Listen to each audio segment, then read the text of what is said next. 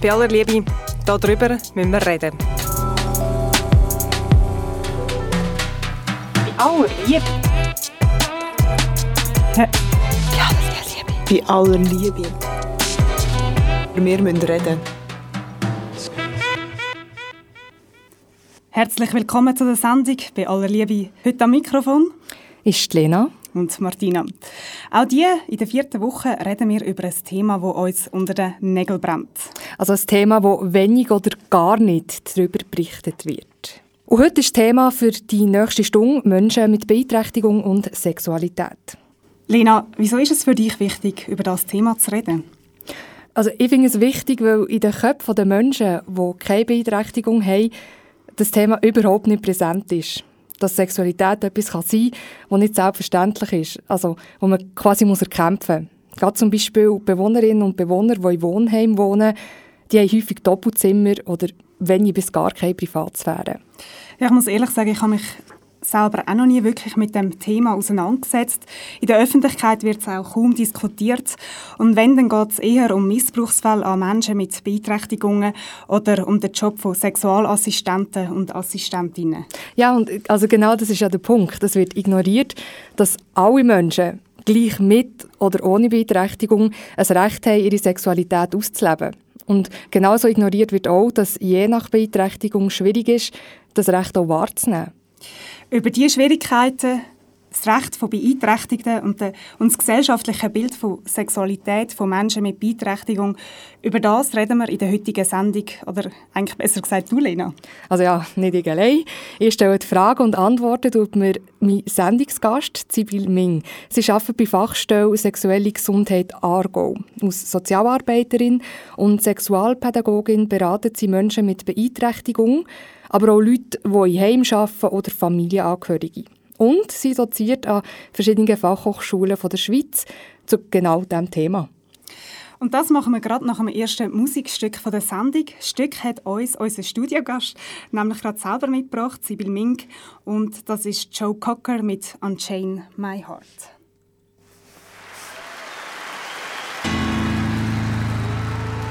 Unchain my heart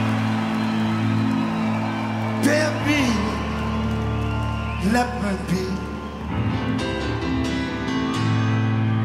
Cause you don't care. Well, please set me free.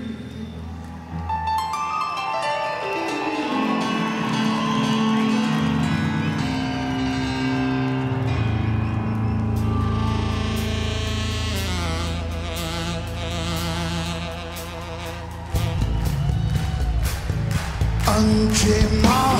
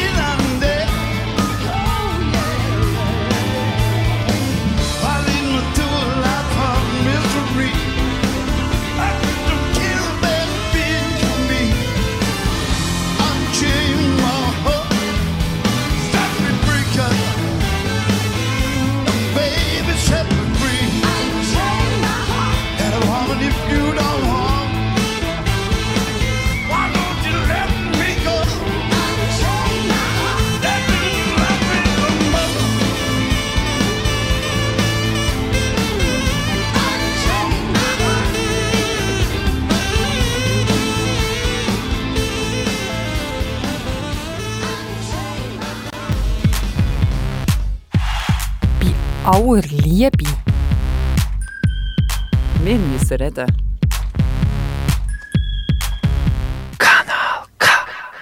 Bei aller Liebe.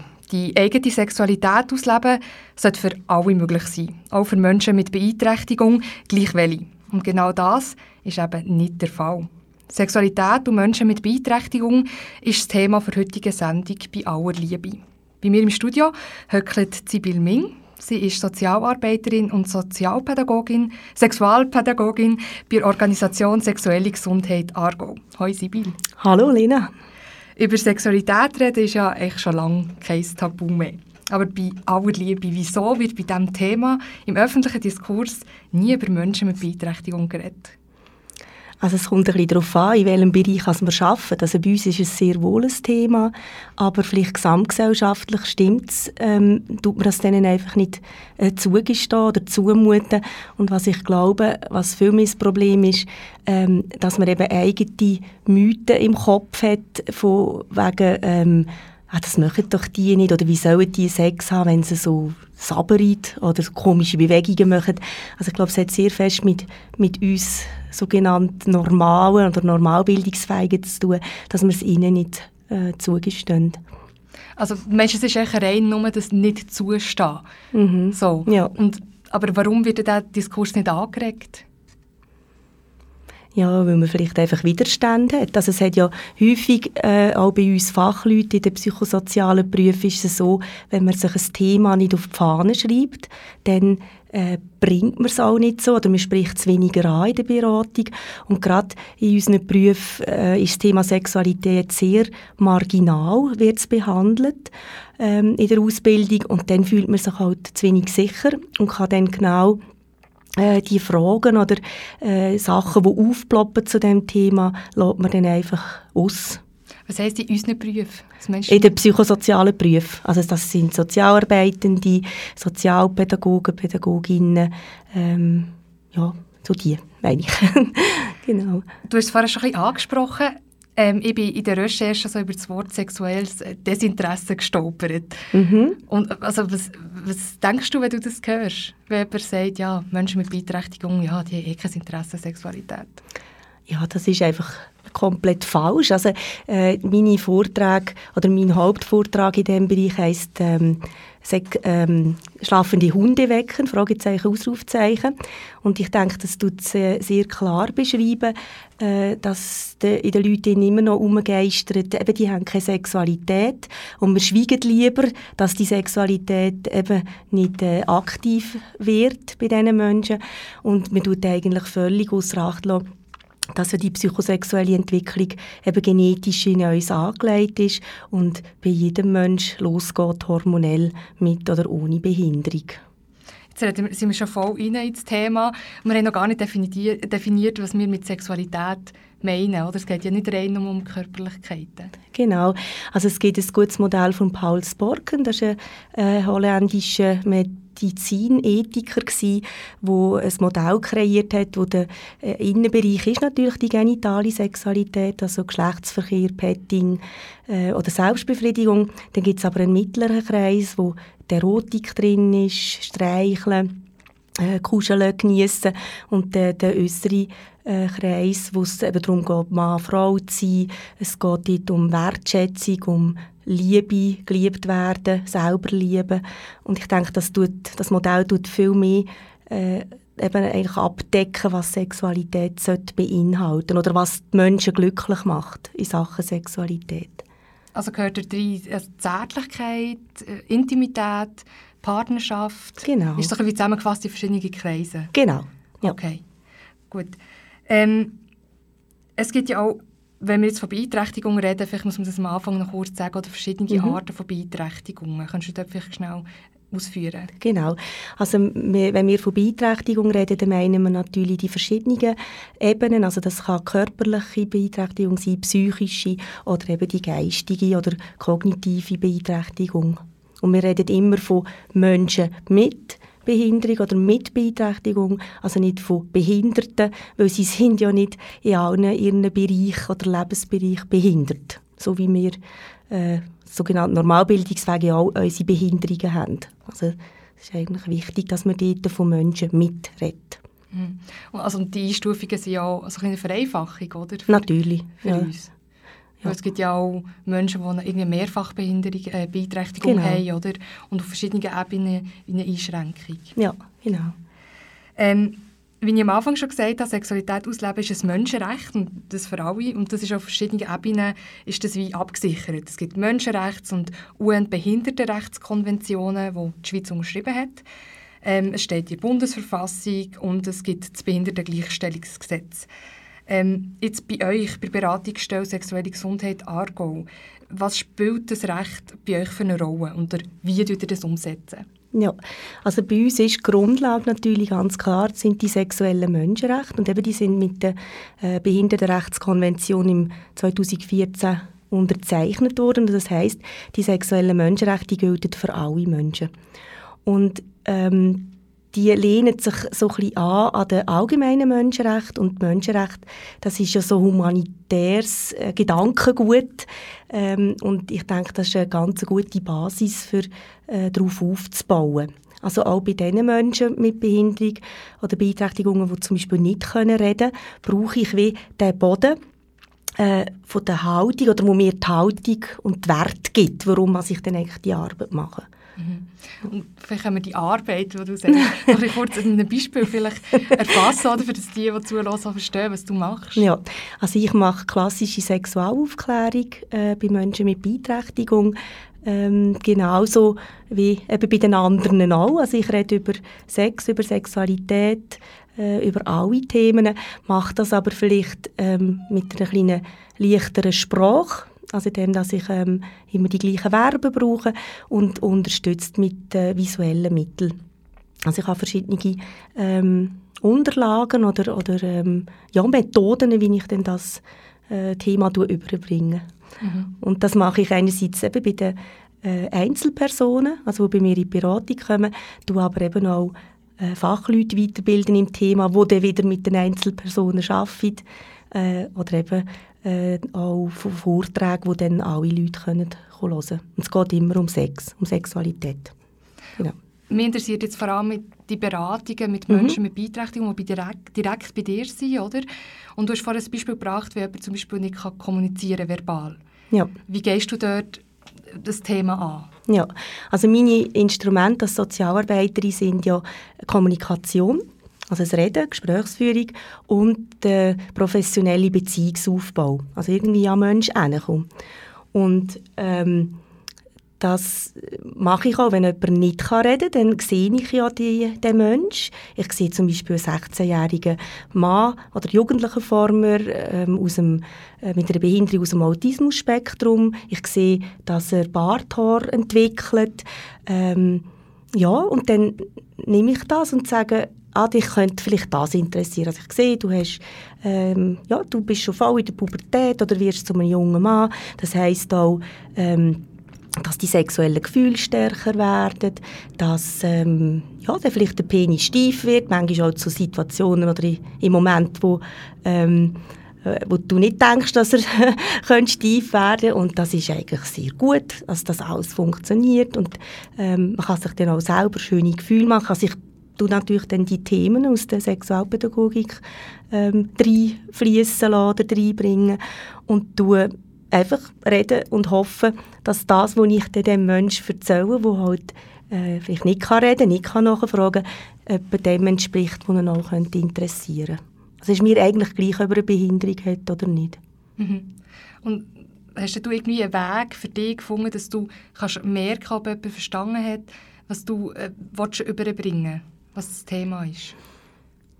Also ich glaube, der Weg ist, das auszuhalten, dass ich nicht immer weiss, was wirklich angekommen ist. Also das ist ein grosser Teil in der Arbeit bei Menschen mit Beeinträchtigung, dass man nicht eine direkte Rückkopplung hat jetzt von der Gesprächsführung her, sondern muss auf andere Sachen schauen, also auf Mimik, Gestik, äh, vielleicht äh, Blick, ähm, wo sind, oder eben der Mann, wo ich äh, mal so zur klassischen Sexualaufklärung hatte, den ich vorhin beschrieben habe, der ist eigentlich äh, tut sich sehr fest immer bewegen, der kann eigentlich nicht ruhig hocken und der ist bei mir dann in der Beratung wirklich drei, vier Stunden sitzen geblieben, hat immer wieder meine Hand genommen, hat sie äh, auf Bilder da, die ich vor mir hatte und ich habe dann das einfach aufgenommen und gesagt, ah, interessiert dich da? Okay, dann erzähle ich dir etwas zu dem.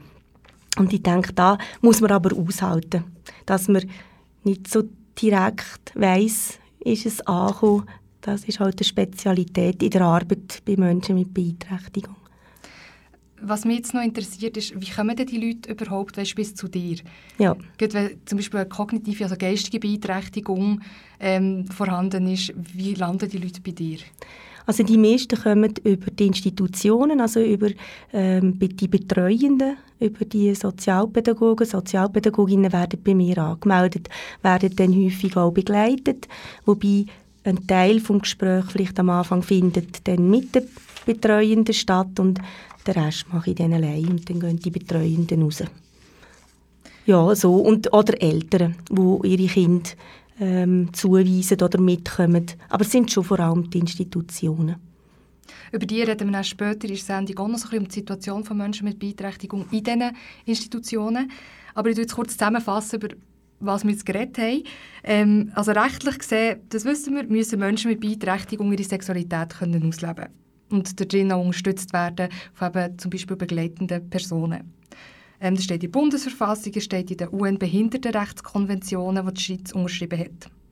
Aber eben, wenn wir genau anschauen, gibt es ja immer noch so Hindernisse für äh, die Rechte auszuleben, also grosse Hürden. Über das möchte ich näher mit dir reden. Aber zuerst hören wir noch ein bisschen Musik, die du mitgebracht hast. Sibyl, was hast du uns mitgebracht? Ich glaube, das nächste Lied ist jetzt von der Adele, genau. Ähm, I'll be äh, waiting, genau. Und ich habe eigentlich alle Lieder, die ich ausgelesen habe, sind Live-Aufnahmen, weil die gefallen mir einfach besser. Die sind ähm, einfach äh, irgendwie spannender und leb lebendiger und bei ihr gefällt mir einfach halt äh, die Stimme sehr gut und wie sie so vom Frauenbild her ähm, nicht dem Mainstream folgt, oder? Sie ist nicht einfach äh, dünn, fast magersüchtig und äh, hopst im String über die Bühne, sondern hat so ihre eigene Art, ihren eigenen Charakter und das gefällt mir. Gut, dann hören wir doch rein.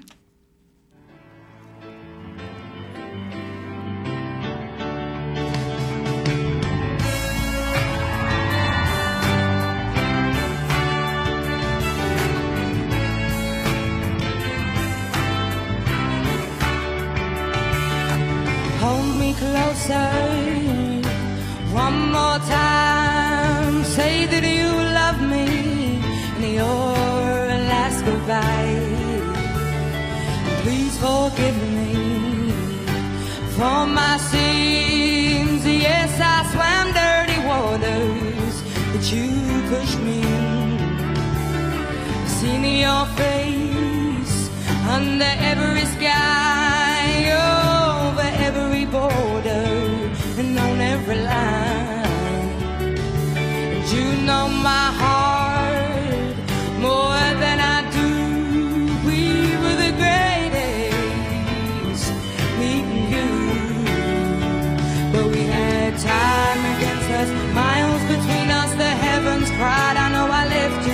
you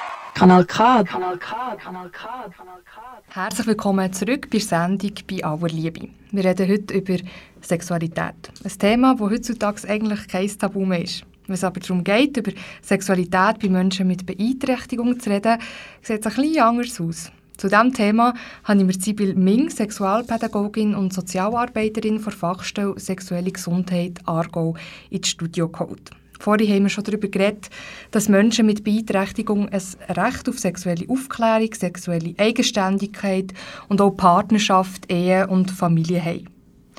Aufklärung ist wichtig, wenn es um sexuelle Eigenständigkeit geht, gleich bei Menschen mit und ohne Beeinträchtigung.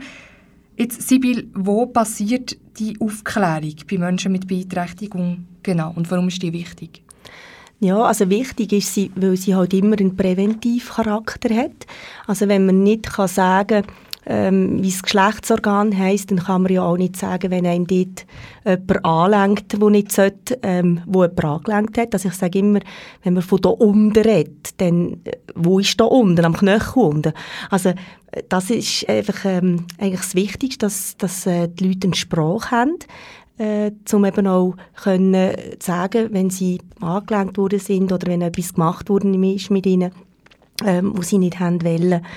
Äh, die Aufklärung bei uns im Aargau findet punktuell statt. Also wir werden wie in der Regelschule, der Volksschule gebucht von den äh, Heilpädagoginnen, die ähm, in den heilpädagogischen Schulen arbeiten. Aber wir haben äh, vom Leistungsauftrag her äh, ist das nicht flächendeckend, sondern die, die uns buchen, die gehen wir vorbei. Und dort machen wir ähm, Sexualpädagogik wie in der Regelschule. Und die anderen, dort, wo ihr nicht vorbeigeht? Die kommen es halt nicht über, außer die Lehrperson tut es irgendwo ähm, bringen im Biologieunterricht oder, oder im Lebenskundeunterricht, dann ist es halt, ja, es hängt dann ein bisschen von der Lehrperson ab. Okay. Aber in den Institutionen, eher, bei erwachsenen Menschen mit Beeinträchtigung, ist das wie kein Thema mehr, Aufklärung? Oder ist das etwas, das dort auch stattfindet? Ich denke, es hängt halt immer von den Leuten ab, die angestellt sind. Also eben, ob sie sich das Thema auf die Fahne schreiben, ob sie sich zumuten, äh, wollen, über Sexualität zu reden mit ihren ähm, äh, ja, Leuten, die ihnen als Bezugsperson zugeteilt sind, oder eben nicht. Und wenn man über Verhütung, äh, wenn man über Aufklärung redet, dann kommt dann automatisch, wie es bei mir passiert ist, das Wort Verhütung so in den Kopf. Ähm, das ist ja auch ein Thema, das du angehst, konkret in deinen Beratungen. Genau. Also das ist natürlich ein Thema, wenn dann eben Menschen mit Beeinträchtigung wollen, Sexualität leben und zwar äh, die lustvolle Sexualität, die nicht unbedingt soll, äh, zur Fortpflanzung dienen, äh, sind wir sehr schnell beim Thema Verhütung. Und dort mache ich einfach Beobachtung, ähm, dass man eben eigentlich weg ist von der Zwangssterilisation, aber hin so ein bisschen zur Zwangsverhütung, also dass auch Menschen mit Beeinträchtigung sind natürlich vor allem Frauen, äh, Verhütungsmittel dann nehmen die aber noch gar keine sexuellen Handlungen machen. Also das heisst, vorher ist er wie zwangssterilisiert worden. Ist das richtig? Ja, ich denke, das war ein Thema gewesen, lange Zeit. Ja, dass man einfach, wenn man gesehen hat, es ist jemand sexuell aktiv, hat man natürlich unter allen Umständen verhindern dass sie sich auch äh, fortpflanzen oder äh, ja, schwanger werden. Und dann, ähm, ja, das ist halt ein, ein bitteres Thema oder ein äh, ja, schwieriges Thema von unserer Gesellschaft, dass man dann so Leute zwangssterilisiert hat. Und das darf man ja nicht mehr, das ist gesetzlich verboten. Ähm, und dann äh, gibt es aber eben Institutionen, wo dann Jugendliche äh, nicht aufnehmen, wenn sie nicht verhütet sind. Und da geht es halt wirklich vor allem um die Frauen, weil ja die meisten Verhütungsmittel äh, die Frauen haben oder den Frauen eingesetzt werden. Mhm. Genau. Und dort finde ich es mir auch schwierig vorzustellen, so, wenn, wenn jemand eine, eine geistige Beeinträchtigung hat, das Verständnis zu entwickeln, ah, was nehme ich da überhaupt ein oder was habe ich da für ein Stäbchen im Arm, je nach Verhütungsmittel, oder? Genau. Ja, also eigentlich ähm, gehe ich jetzt schon mal davon aus, dass da Gynäkologinnen und Gynäkologen schon auch probieren zu informieren, so gut wie sie können äh, und in dem Zeitrahmen, wo ihnen zur Verfügung steht. Aber das ist zum Beispiel auch etwas, was wir anbieten von der Fachstelle, dass wir die, uns dort eben mehr Zeit können nehmen. Wir haben alle die Verhütungsmittel natürlich äh, schön umgeordnet ähm, und mit Bildern und äh, dass man da wie jemanden, der eine Beeinträchtigung hat, auch kann befähigen kann, ein bisschen mehr zu wissen, was bedeutet denn das, wenn ich verhüte. Ja. Was ist jetzt, wenn jemand einen Kinderwunsch hat? An sich von den sexuellen Menschenrechten ähm, haben sie das Recht. Also, ja. Und das heisst, kommt jemand zu dir, häufig ja auch in, in Begleitung von ähm, äh, Bezugspersonen, oder? Genau. Wo, wo ja irgendwie auch rechtlich dürfen Entscheidungen fällen, teilweise. Hast du auch so Situationen? Habe ich auch schon gehabt, ja. Ähm, wo eine junge Frau einfach sehr einen starken Kinderwunsch hat. Und das muss man sich so vorstellen, das ist ja auch genetisch, also das, äh, da spielen die Hormone sehr, sehr eine grosse Rolle. Und die Hormone haben sie auch. Und dass dann halt das Gefühl von, oh, äh, ich will gerne ein Baby oder auch der Aspekt von, ich schaue dann zu dem, ich bin eine liebe Mutter, ich tue mich sorgen darum, das ist auch bei Menschen mit Beeinträchtigung ein Bedürfnis. Und dort sind natürlich die Widerstände aus dem Umfeld sehr groß.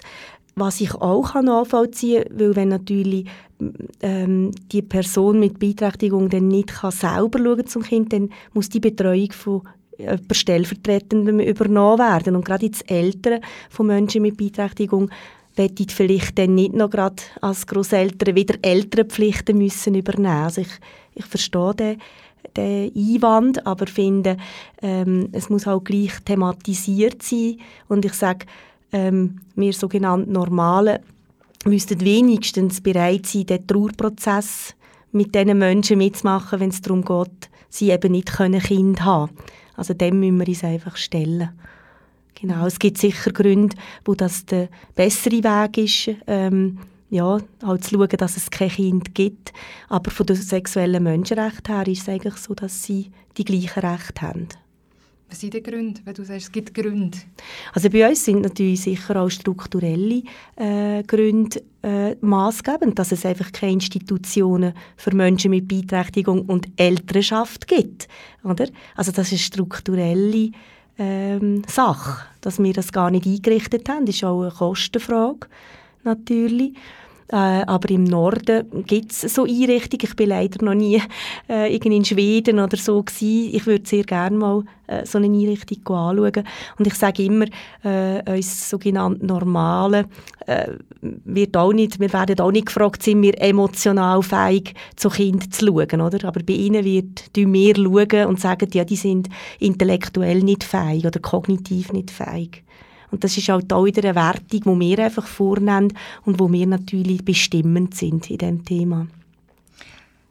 Ähm, du sagst, es ist wie rechtlich, oder? Haben sie jetzt Recht, das, Ja. den Kinderwunsch zu äußern? Man muss wie abklären, ob das möglich ist oder nicht. Aber rechtlich steht ja eigentlich auch fest, dass Menschen, die eine Beeinträchtigung haben, gerade auch eine, eine geistige Beeinträchtigung, ein besonderes Recht auf Schutz haben. Und Ja. da gibt es eben häufig die, die Bezugspersonen, Begleitpersonen und das sind manchmal auch die Eltern. Genau. Ähm, es gibt auch Konflikte, kann ich mir vorstellen, wenn ich als Mutter meinem Kind irgendwie muss reden wenn es um Sexualität geht, nehme ich an. Ja, sicher.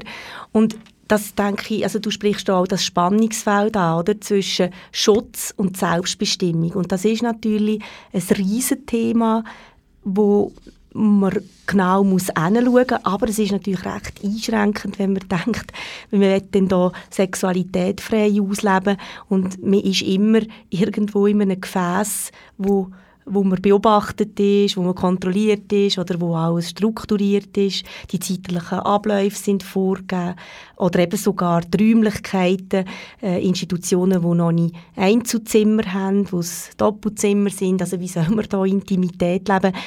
Jetzt nicht nur mit einem Partner oder einer Partnerin, sondern auch äh, rein jetzt beim Thema Selbstbefriedigung, oder? Oder äh, irgendein Dildo, Vibrator benutzen und der, der rumort und, und die Kollegin nebenan kommt alles mit über. Ich denke, das sind auch strukturelle ähm, Hindernisse, wo die Menschen massivst be, be, betroffen sind davon, wo wir uns eigentlich gar nicht so können vorstellen oder? So äh, eingeschränkt sein in so einem wichtigen Lebensthema. Genau, und du hast ja sicher auch ähm, Vorgaben, was Schutz angeht. Oder du hast eine klare Grenze, was du darfst, ähm, zeigen und welche Handlungen du darfst machen Also jetzt bei den Menschen, die bei mir in der Beratung Genau, sind? genau, ja, Ja, ja. selbstverständlich, Hand anlegen darf ich nie. Nein, also bei mir geht alles über Gesprächsebene, über das Visualisieren mit Bildern. Und wenn es jetzt darum geht, dass jemand einfach den Zusammenhang nicht versteht zwischen äh, dieser sexuellen Erregung, sagen wir, dem erregierten Penis, und dass man dort könnte die Hand tun dann wird schwierig. Dann müsste man dann schlussendlich mit einer Berührerin oder mit einer Sexualassistentin oder einem Sexualassistent arbeiten. Also alle äh, Bezugspersonen, eben in diesen psychosozialen Berufen oder Beratung, dürfen nicht selber Hand anlegen. Genau, und also über genau diese Punkte möchte ich näher reden. Ähm, jetzt ist nämlich schon wieder Zeit für ein nächstes Stück, das du uns mitgebracht hast, ein Musikstück ähm, vom Sting. Ja. wie kommt das, der Sting? das Ding. Ähm, der macht mir einfach total Eindruck, weil er extrem musikalisch ist. Also er komponiert selber, er arrangiert selber ähm, und hat einfach eine Wahnsinnsstimme auch. Und ja, ich glaube, das ist so da, was mich beeindruckt bei ihm. Gut, dann hören wir jetzt der Sting und näher reden wir darüber, was Sexualität für Menschen mit Beeinträchtigung bedeutet in der Situation, wenn sie in einem Wohnheim wohnen.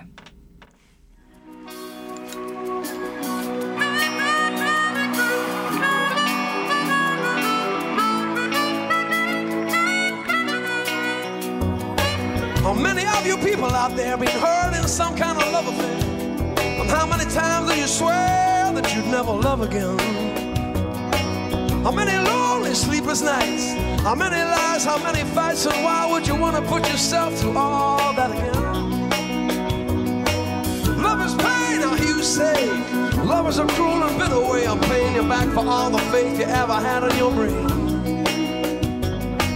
Could it be what you need the most? Could leave you feeling just like a ghost. You'll never feel so sad, lost again. One day you could be looking through an old book in rainy weather. You see a picture of her smiling at you when you were still together. You could be walking down the street, and should you chance to meet, by that same old smile you've been thinking of all day. Why don't we turn the clock to zero, honey? We'll sell the stock, we'll spend the money, we're starting up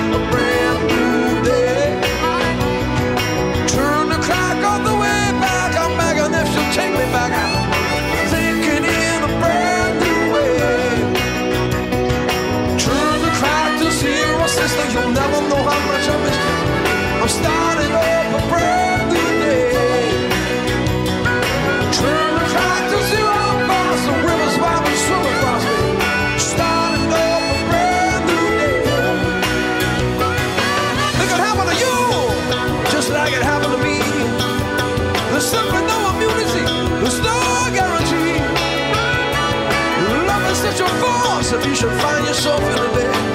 There'll be Baby, wait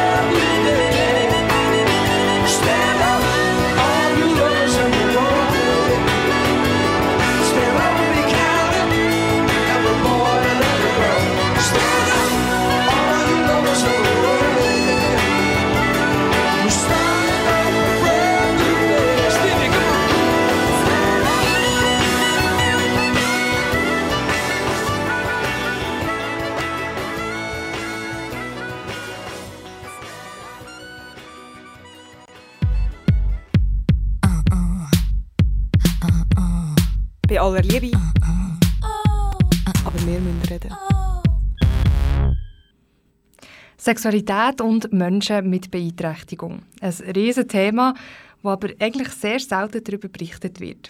Darum reden wir bei der heutigen Sendung bei aller Liebe genau über das. Bei mir im Studio ist Sibyl Ming. Sie ist Sozialarbeiterin und Sexualpädagogin bei der sexuellen Gesundheit Aargau. Das ist eine Fachstelle, die in Aarau stationiert ist. Sie beratet Menschen mit Beeinträchtigung zum Thema Sexualität. Und dazu gehören, wie in dieser Sendung schon besprochen worden ist, jenste verschiedene Punkte. Zum Beispiel, dass Menschen mit Beeinträchtigung das Recht auf sexuelle Aufklärung haben, sexuelle Eigenständigkeit und auch Partnerschaft und Familie. Wir haben über Verhütung geredet, Kinderwunsch, Schutz und sexuelle Selbstbestimmung.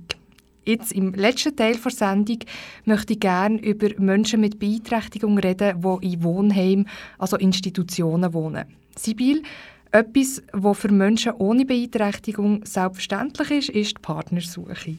Für Menschen mit Beeinträchtigung ist das aber eine Hürde.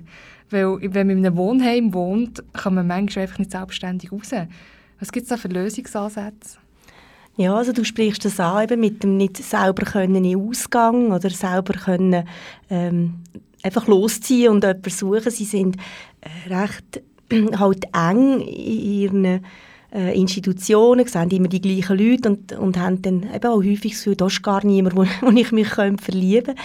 Ähm, es gibt, also ich kann vor allem vom Aargau reden, dort gibt's, ähm, werden über Insieme Bildungsclub gibt Discos, die können besucht werden wo dann die Institutionen mit dem Büssli hinfahren und dort treffen sich dann die Leute eben aus verschiedenen Institutionen.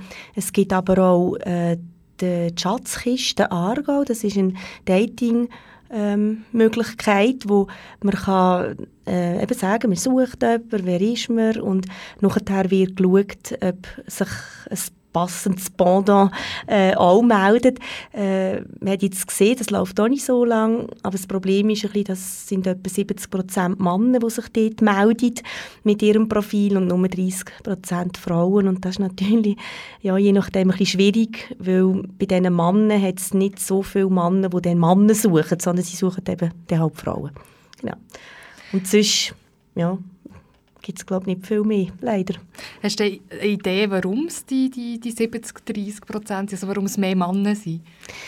Ich habe ähm, Vermutung oder einfach auch These, dass man halt Frauen mehr beschützen also die Frauen, bei den Frauen tut man auch weniger schnell eine Sexualassistenz organisieren, weder für einen Mann. Also der Schutzgedanke ist bei der Frau einfach höher und auch die Angst halt vor Übergriff dass es einen sexuellen Übergriff gibt, eine sexuelle Grenzüberschreitung, die man natürlich unter anderem allen Umständen vermeiden will. Ich denke, das ist der Grund. Und dann, weil die brauchen ja auch Unterstützung, dass sie sich bei der Schatzkiste können anmelden können, weil sie vielleicht nicht selber können schreiben können. Und ich könnte mir vorstellen, dass das so ein, ein, ein Grund ist. Sagen wir mal an, man hat Partnerin, Partner gefunden. Man wohnt im Wohnheim und dort ist, wie wir auch schon darüber geredet haben jetzt in dieser Sendung, einfach eine grosse Hürde noch da, oder die Privatsphäre. Genau. Ja, also das eben hängt dann halt auch von der Institution ab, ob es Möglichkeiten gibt von, von einem Beziehungszimmer oder ob es Einzelzimmer sind und dann können wirklich die Bewohner und Bewohnerinnen zueinander gehen. Äh, dass es gibt Institutionen, wo das gut möglich ist und bei den anderen äh, braucht es wahrscheinlich einfach noch ein bisschen bauliche Massnahmen, dass dann ja die Freiheit auch äh, gegeben ist. Mhm. Und die baulichen Massnahmen, die kosten aber wieder? Die kosten. Also ich denke, es scheitert halt im Sozialbereich vieles immer an den Kosten. Und dann gibt es ja auch Institutionen, die haben so ähm, Beziehungszimmer, wie du jetzt gesagt ja. hast, oder dann so Erlebniszimmer. Was, was haltest du von so Räumen? Ja, also grundsätzlich ist das natürlich super. Also eben alles Innovative soll, soll gelebt werden, soll äh, in, in, die Realität umgesetzt werden.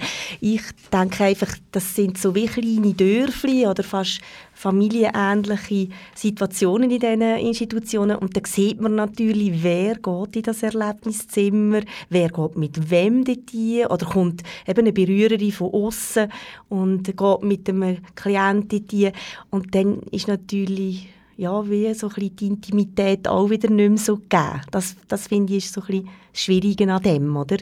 Weil so viele Leute kommen ja nicht in die Institutionen, oder entweder sind es die Eltern, Geschwister, aber wenn da plötzlich so irgendeine Person kommt, die man noch nie gesehen hat, dann wird sicher auch, äh, auch besonders geschaut. Das ist ja auch, also die Neugier äh, macht ja auch bei den Menschen mit Behinderung oder bei, mit Beeinträchtigungen nicht halt. Mhm. Du hast jetzt eben schon angesprochen, es gibt ähm, Personen, Sexualassistentinnen oder Assistenten, die können vorbeikommen, zum Beispiel auch in die Erlebniszimmer. Aber auch das ist wiederum eine finanzielle Frage. Ja, oder? natürlich. Ja, die haben natürlich äh, Stundenansätze von irgendwie 150 bis 180 Franken. Da gibt es ein Vorgespräch, das man muss machen muss, wo dann noch keine sexuelle Handlung stattfindet ähm, weil sie ja auch instruiert werden weil jede Behinderung ist anders. Äh, da muss man ein bisschen wissen, was auf einem zukommt oder was Bedürfnisse sind. Das ist sicher sinnvoll, ein Gespräch zu machen. Und das ist natürlich eben immer kostenpflichtig und es wird sicher nicht, kann man es nicht über DL abrechnen, wie irgendwie Zahnarzt oder Fußpflegekosten, sondern das wird dann halt vom frei verfügbaren Betrag ähm, wird das dann abgezogen oder muss jemand sparen auf das. Also EL-Ergänzungsleistungen. Ja, EL sind Ergänzungsleistungen, genau. Und was dann auch noch wichtig ist, wenn man jetzt eine Sexualassistenz organisiert, dass der Mensch mit Behinderung wirklich auch weiß, dass das ein Angebot ist, das gezahlt wird und dass dann die Person nicht verliebt ist und immer wieder kommt. Das denke ich, die, die das können differenzieren, ist es wichtig, dass man es anspricht und jemand, der jetzt kognitiv so fest eingeschränkt ist und das nicht ähm, äh, kann verstehen, ist vielleicht eher noch einfacher. Oder? Dann kann man wirklich schauen und sagen, also es geht ums Anleiten zur Selbstbefriedigung, dass die Hand wirklich zu dieser Scheide kommt, zu dem Penis kommt, wo dann die, die Gefühle sind. Ich denke, es ist ihnen noch einfacher, wenn jemand, der so einen Beziehungswunsch hat, wo, wo dann vielleicht die Berührerin oder der Berührer auch, auch toll findet und schön findet. Und es ist halt dann eben ein bezahltes Angebot. Ja. Mhm. Ähm, du hast mir noch von einem, im Vorfeld von einem anderen also Problem diesbezüglich Ja. erzählt, oder, dass halt Sexualassistentinnen und Assistenten nicht un unzählig viel gibt, oder? Leider nicht, nein. Also es gibt die nicht wie Sand am Meer. Man muss schauen, dass man überhaupt jemanden findet. Und die, die ich jetzt äh, weiss, was es gibt, die sind alle auch schon so ein bisschen älter. Und die komme ich dann einfach fachlich ein bisschen in einen Konflikt. Also nicht, äh, weil ich ähm, die Sexualassistenz nicht gut finde, sondern weil ich dann plötzlich eine 45-jährige Sexualassistentin mit einem, ich weiß auch nicht, 18-jährigen Jugendlichen zusammentun. Also es könnte ja seine Mutter sein, wo ich dann wie so finde, entspricht auch nicht ganz im Normalisierungsprinzip. Ähm, und es ist natürlich aber auch klar, dass man den Beruf von Sexualassistentin, Sexualassistent auch nicht in jungen Jahren wählt. Also das braucht eine gewisse Reife und darum sind eher ältere Frauen und Männer, die sich das ähm, zumuten oder sich das können vorstellen Aber es sind natürlich nicht ein Häufen, die es gibt. Und dann ist es auch ein bisschen so, eben für die Männer tut man das eher organisieren. Am liebsten natürlich hetero, also Sexualassistentin für einen für einen Mann. Und sobald es dann eben in ein anderes Thema noch geht, also Homosexualität oder Sexualität und Migration, dann rede ich immer so von diesen Doppeldecker-Tabus. Also man hat dann erstes Tabu Sexualität und Behinderung, zweites Tabu äh, Homosexualität oder eben eine türkische junge Frau, die Lust auf Sex hat und dann muss man einen Berührer organisieren. Also das ist dann fast äh, nicht, nicht zu bewältigen. Und dazu kommt, wie du gesagt hast, dass es gar nicht so viele Berührer oder Sexualassistenten gibt, oder? Genau, die gibt es weniger als, als Frauen. Ja, das ist so. Jetzt noch zurück zu den Wohnheimen. Ähm, da gibt es ja in jeder Institution Vorgaben und Reglemente zu diesem Thema. Und es ist auch eben ganz klar abgesteckt, inwiefern Hilfestellungen erlaubt sind. Ist das richtig? Ja, genau. Das ist in diesen Sexualkonzept, wo eigentlich jede Institution hat, ist das ähm, beschrieben und benannt, wo die Grenzen sind. Genau. Was ich mir jetzt aber auch vorstellen kann, auch wenn jetzt eine Begleitperson oder jemand, der dort arbeitet in dieser Institution, es ein Konzept hat, gibt es ja gleich immer noch so den Charme, den man kann haben, über das Thema zu reden. Ist das etwas, was du auch hörst? Ja, sicher. Also es tut nicht jede Fachperson kann gleich gut äh, zu dem Thema reden oder äh, Informationen geben. Äh, das hat sehr viel mit der Haltung zu tun, mit der eigenen Sozialisation zum Thema Sexualität. Und ich sage in diesen Weiterbildungen bei den Fachleuten auch immer, Sexualität hat mit Grenzen zu tun, nämlich mit den Grenzen vom Gegenüber, aber auch mit den eigenen Grenzen. Und dass jemand, wo da jetzt einfach Mühe hat oder sich, sich das nicht so zumutet, das auch soll sagen als Fachperson, dass vielleicht der Kollege oder eine Kollegin dann das übernimmt, weil das kommt natürlich nonverbal über, also eben nach Watzla Watzlawick, man kann nicht, nicht kommunizieren. Und wenn dann du so einen Murks machst und denkst, ich muss jetzt aber mit dem Klient oder der Klientin und eigentlich ist es überhaupt nicht wohl, dann strahlst du das aus, man sieht es dir der Haltung an, der Mimik, der, der Wortwahl, der Stimmlage. Also eben etwa 70 Prozent ist ja indirekte Kommunikation und, und dann finde ich, ist es ehrlicher, wenn man sagt, man will das lieber nicht machen. Und dazu kommt, ist, ist ja auch, dass äh, in den Institutionen häufig auch das nicht das Thema ist, das am meisten brennt, oder so jetzt über Sexualität reden, sondern es kommt viel anderes, es kommt ja noch vorher alles, was, die, was Alltag ist, also Pflege Genau. ist etc. Genau. Gut, manchmal brennt es schon ziemlich. Gerade bei ähm, unerwünschten sexuellen Handlungen im öffentlichen Raum, dort ähm, ja, ist dann sehr schnell manchmal Handlungsbedarf. Aber ich denke auch, die Institutionen, die sind überflutet auch von Sachen administrativer Art, die sie liefern müssen. Also das Bundesamt für Sozialversicherungen gibt sicher immer wieder noch mehr Sachen raus oder, oder wo einfach die Institutionen auch noch machen müssen. Und ähm, ja, und Sexualität, das Thema ist sicher ein aufwendiges Thema. Eben, man muss sich ein bisschen etwas überlegen, man muss wissen, wo man selber steht. Ja, das ist anders wie ein äh, Kochplan machen für die nächste Woche. Wer kocht, kocht wenn oder wer macht was in der Kochgruppe. Das ist sicher einfacher, wenn wir über Sexualität reden. Und es braucht wahrscheinlich auch ein Gespür und äh, die richtige Situation für äh, ein Gespräch zu führen, je nachdem. Genau. Und was ich immer wieder auch merke bei den Fachleuten, ist halt auch die Angst gegenüber äh, den Eltern oder den zuweisenden Stellen, wo ja auch einen Auftrag haben und dass dann die Fachleute wie dort auch nicht in den Konflikt kommen oder etwas machen, wo man ihnen dann könnte ankreiden oder sagen, hey, was macht ihr da? Ihr tun die Leute sexualisieren.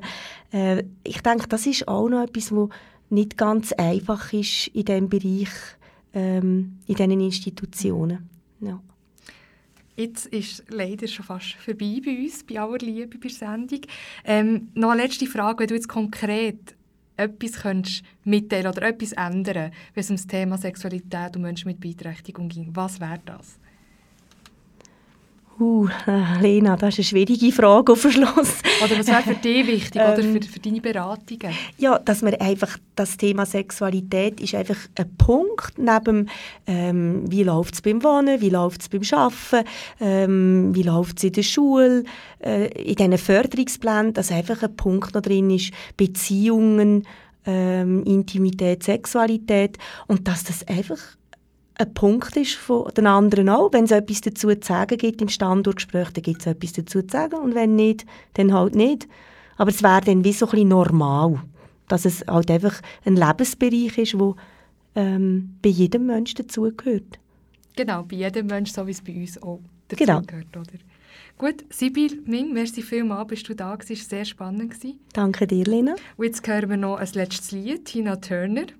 Ja, das ist meine liebste, Tina Turner. Also die finde ich halt ein riesen Vorbild, weil sie noch, ich weiß auch nicht, mit 68 über die Bühne gehüpft ist. Ähm, ja, wie wenn sie eine junge Frau wäre. Und ich denke, so Vorbilder tun sehr gut, dass man einfach weiss, das Leben hört nicht mit 50 auf. Also, merci vielmals.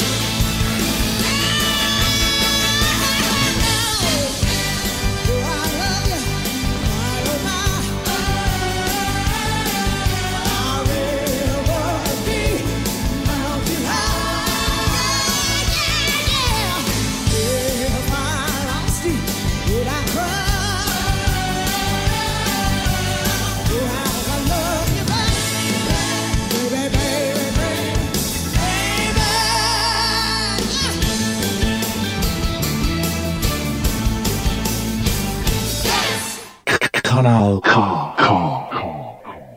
Wir sind schon fast am Ende der heutigen Sendung bei aller Liebe. Im Fokus ist Sexualität und Menschen mit Beeinträchtigung gestanden. Diskutiert haben wir mit der Sexualpädagogin und Sozialarbeiterin Sibyl Ming von der Fachstelle Sexuelle Gesundheit Aargau geredet. Lena, was hat dich am meisten überrascht? Hey, eigentlich einfach noch, wie viele Hürden dass es für Menschen mit Beeinträchtigung immer noch gibt, bis man endlich von sexueller Selbstbestimmung kann reden oder nur annähernd davon kann reden Und äh, was mich auch sehr erstaunt hat, ähm, ist die ganze Thematik um die Wohnheim.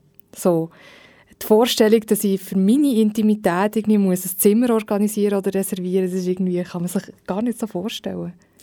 Ja, was mir am meisten geblieben ist, dass eigentlich die Frauen sozusagen je nach äh, Wohnheim sogar müssen verhüten, also fast eine Zwangsverhütung haben, so wie ich das verstanden habe. Kann vielleicht dann auch ein anderes Mal vertiefen. Aber äh, ja. Ja, genau, das ganze Thema schon nur Verhütung und Kinderwunsch könnte ja so eine Stunde easy füllen, oder? Definitiv, da schließe ich mir dir an. Ja, und in der nächsten Sendung bei aller Liebe geht es um das Leben von männlichen Prostituierten, ähm, die selber eigentlich gar nicht homosexuell sind. An dieser Stelle verabschieden wir uns. Tschüss zusammen und merci fürs Zuhören. Am Mikrofon sind sie Lena Glanzmann und ich, Martina. Einen schönen Abend. Bei aller Liebe, bei aller Liebe.